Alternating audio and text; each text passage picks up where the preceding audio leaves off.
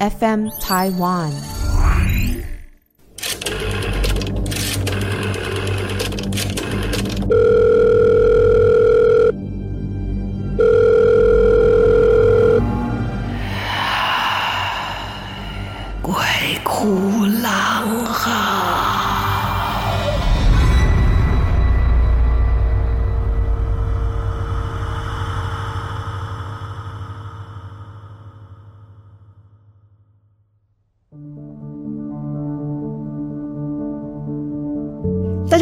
欢迎来到《鬼哭狼嚎》，我是郎祖云。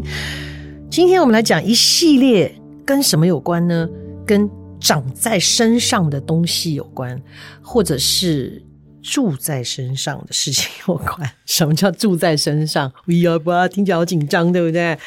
好，害怕的朋友把家里的灯打开，或者是找朋友陪你。好，千万这个时候呢，如果手机也不要开得太响。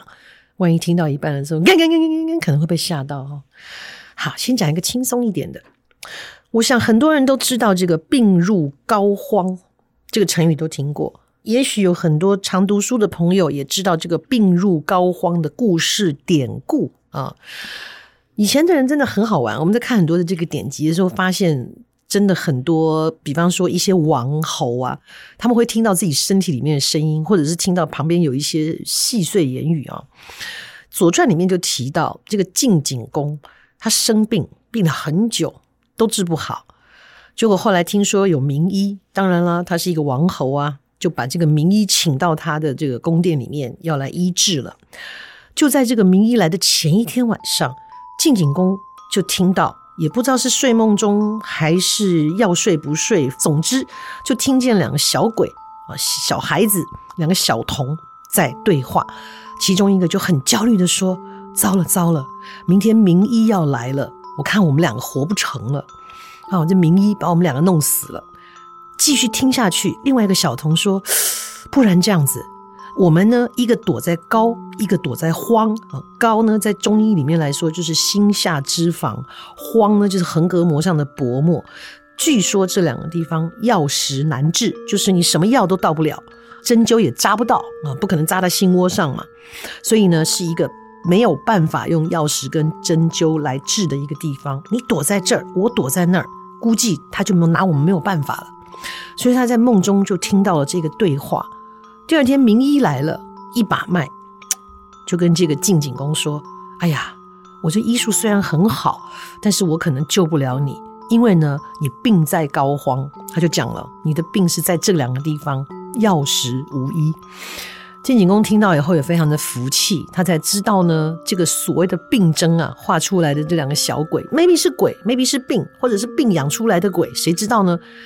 证明了这个名医说的所言不差，也证明了这个医生的医术真的很好，所以后来这个故事就被引申成成语“病入膏肓”，指的就是不有医呀啦。哈，好，这是很多很多的呃《左传》啦，或者是一些典籍里面常出现的成语故事就是这样来的。啊，你你喜欢这些典故，都可以查书查得到，都会是很好玩的故事。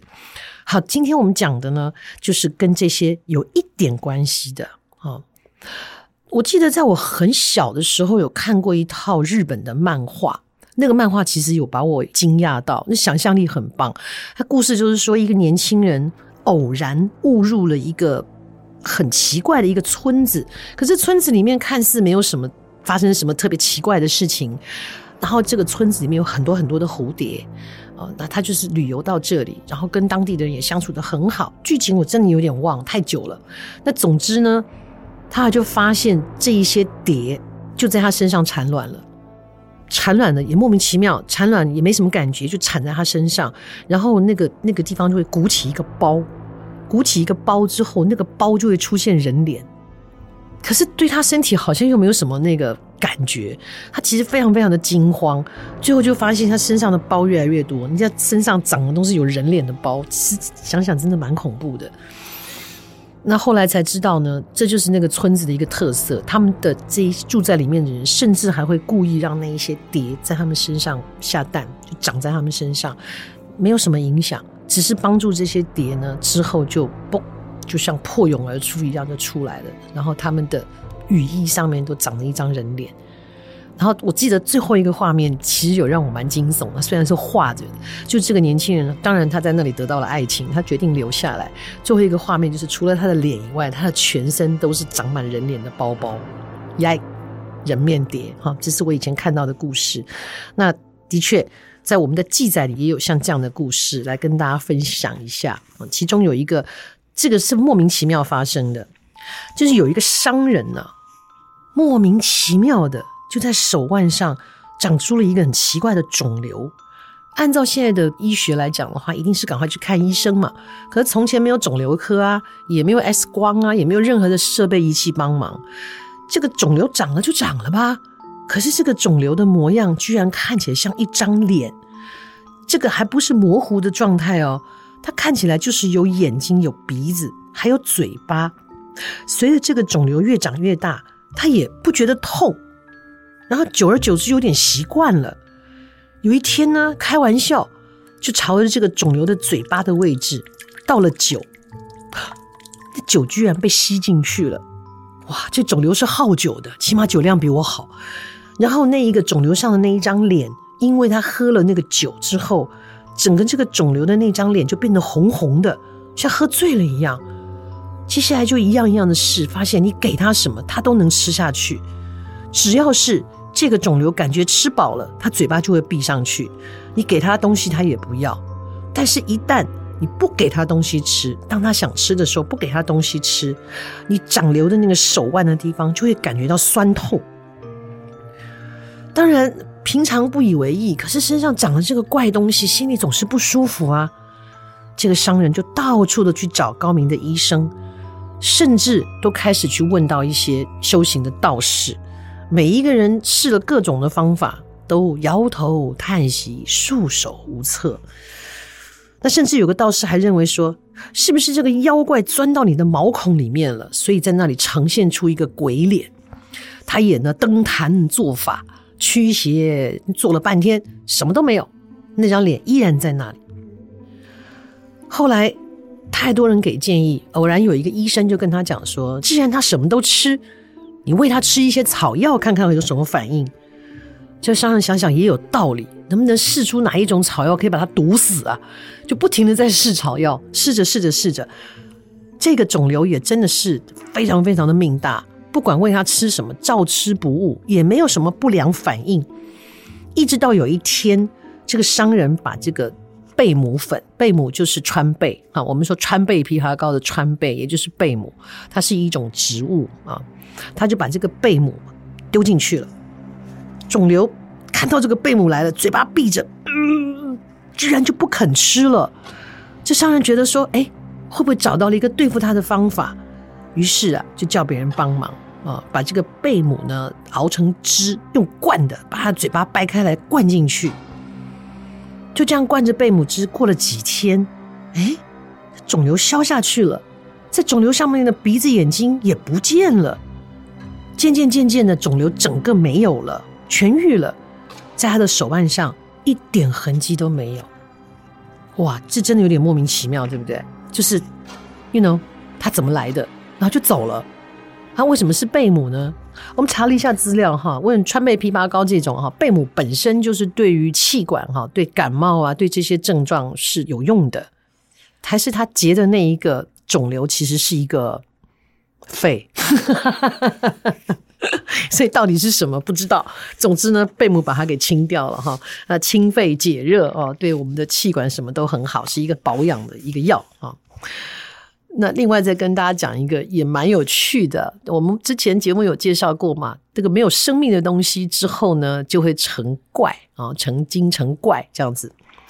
有一个一个年轻人跑到表弟家去玩，表弟就跟他讲说，哎。跟你说哦，我们家最近家里出现了妖怪，不知道他躲在哪里。可是他常常哦，就是你走到家里比较暗的地方，什么桌子桌角下面啦，和柜子旁边啦，只要是比较暗的地方，他会突然间出来吓人。这个姓刘的年轻人啊，他平常也喜欢打猎，所以身边就带着猎刀啊、猎枪带在身边。他听他表弟的话，就说：“哼，怕什么？”我跟你讲，我在你家住几天，如果这玩意儿出现的话，我就拿猎刀杀了他，拿猎枪打死他。好，说着说着，这个姓刘的年轻人就在表弟家住下来了。有一天晚上，他一个人呢就睡在这个客房里面。诶，坐着坐着，居然不是在阴暗的地方哦，居然是在最亮的地方，好像坐着一个人，而且那个人呢，也不知道他什么时候进来的，就进到房间坐在那里。他的确有五官，有眼睛啊、鼻子啊、嘴巴、耳朵，可是他长得很奇怪，就是眼睛跟眉毛的距离很近啊，鼻子跟嘴巴好像又粘在一起，整个搭配就是非常奇怪的一个状况。他就安静的坐在那里，也没有要做什么。这姓刘的年轻人心想：妖怪吧，正常人长成这样也该叫妖怪了。他就拿起猎枪对着他要打。这个妖怪呢，本来安安静静坐着，就突然间躲起来了，躲到门后面。哦，他来不及走出门外。他虽然躲起来，可是拿眼睛一直在瞄这个姓刘的年轻人。他一放下猎枪，妖怪就把脸凑出来。他一拿起来要拿猎枪放枪打他的样子，他又躲到后面去。就像重复几次以后，这姓刘的年轻人都开始觉得有点烦了。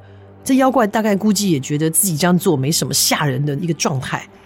他就突然间用手去把他舌头拉出来，拉得长长的。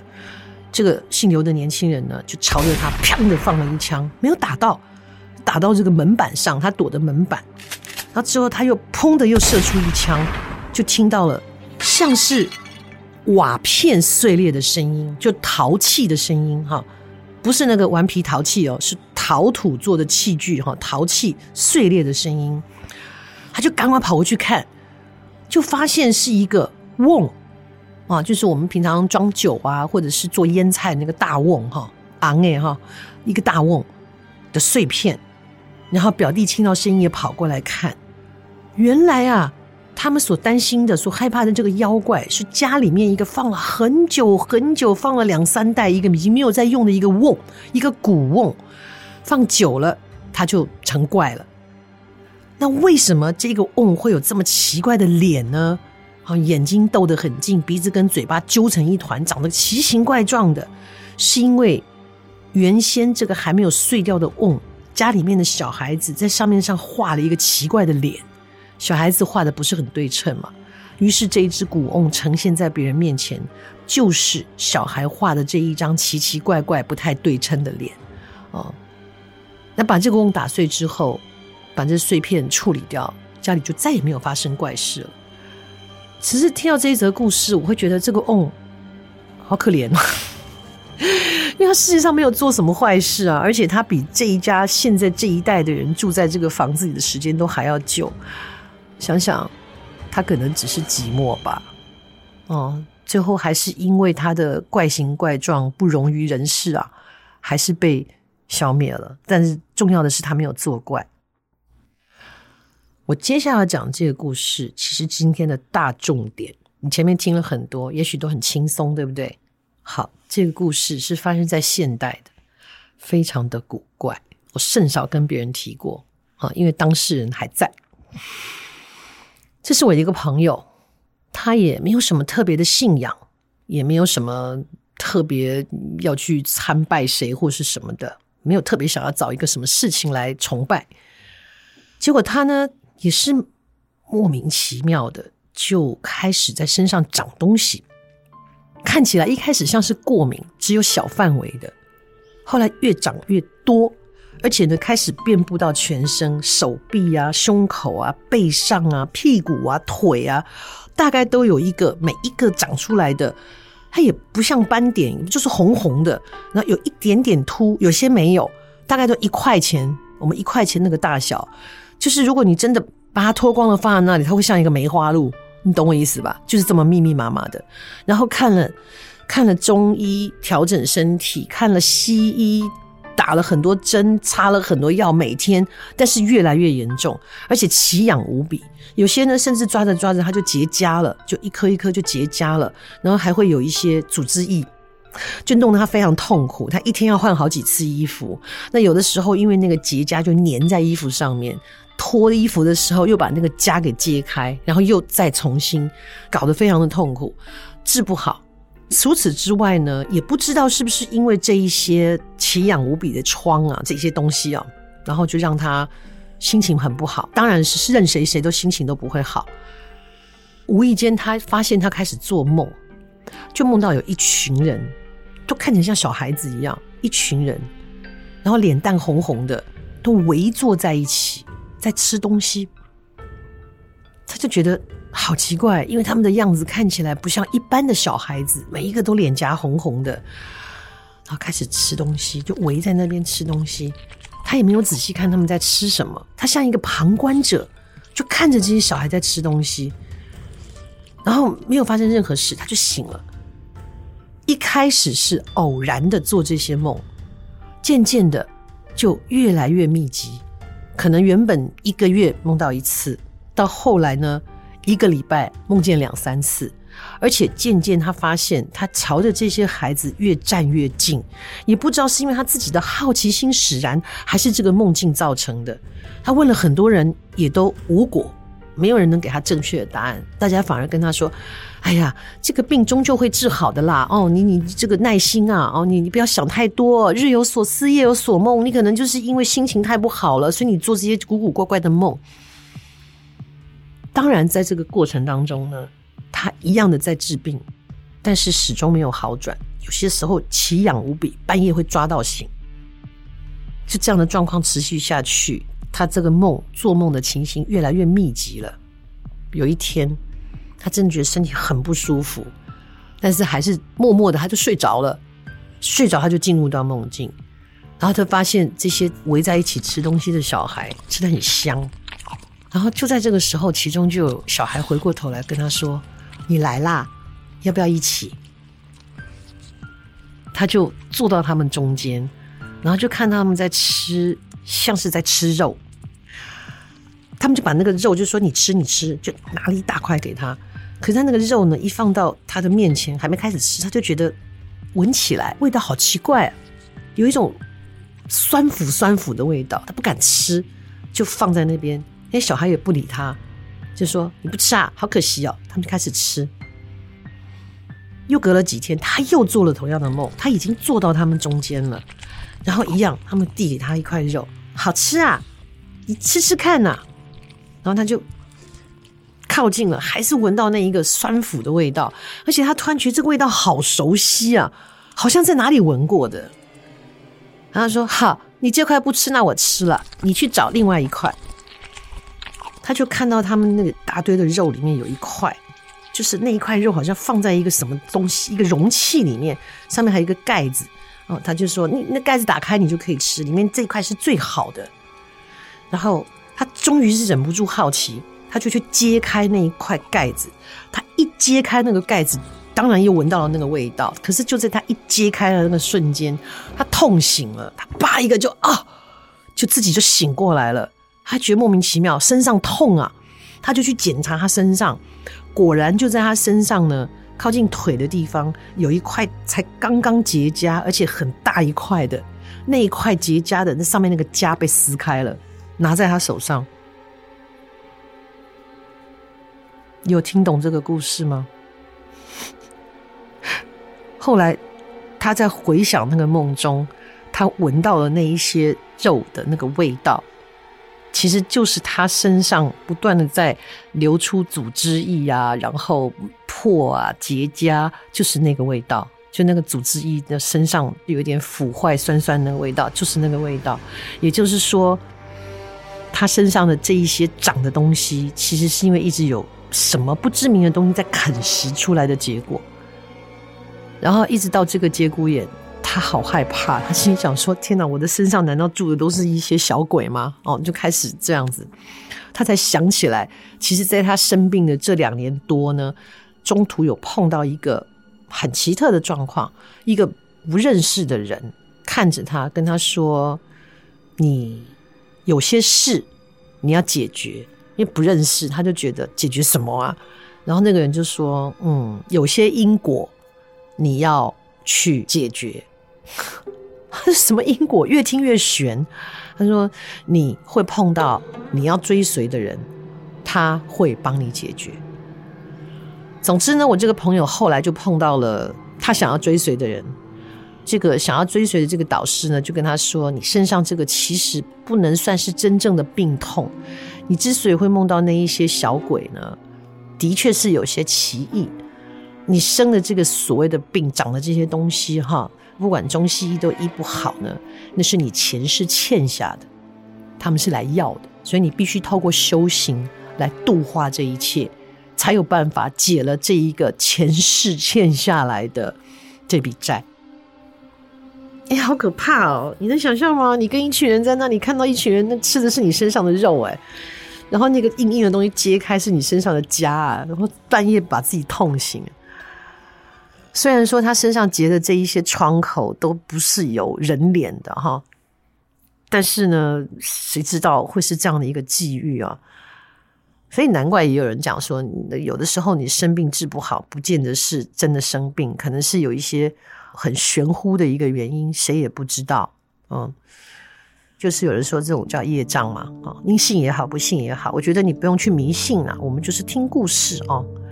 对，这一类的故事很多，将来再跟大家分享。总之呢，我觉得我们好好把握我们现在的这一世，啊，做一个好人，做一个温暖的人。做一个懂得关怀别人的人，不要事事计较哦。因为呢，呃，有人讲嘛，吃亏就是占便宜，不见得是绝对的。可是我觉得你在心里让自己做一个温暖的好人是没有错的。你会发现你，你会慢慢也获得其他一样的温暖，会伴随着你。那或者是我们更阿 Q 的想法，就是我这一世不要结仇，我下一世可以过得好一点。今天的故事在这边告一个段落。你现在身上有长东西吗？啊，没有啦，我在笑你的啦，下次再见。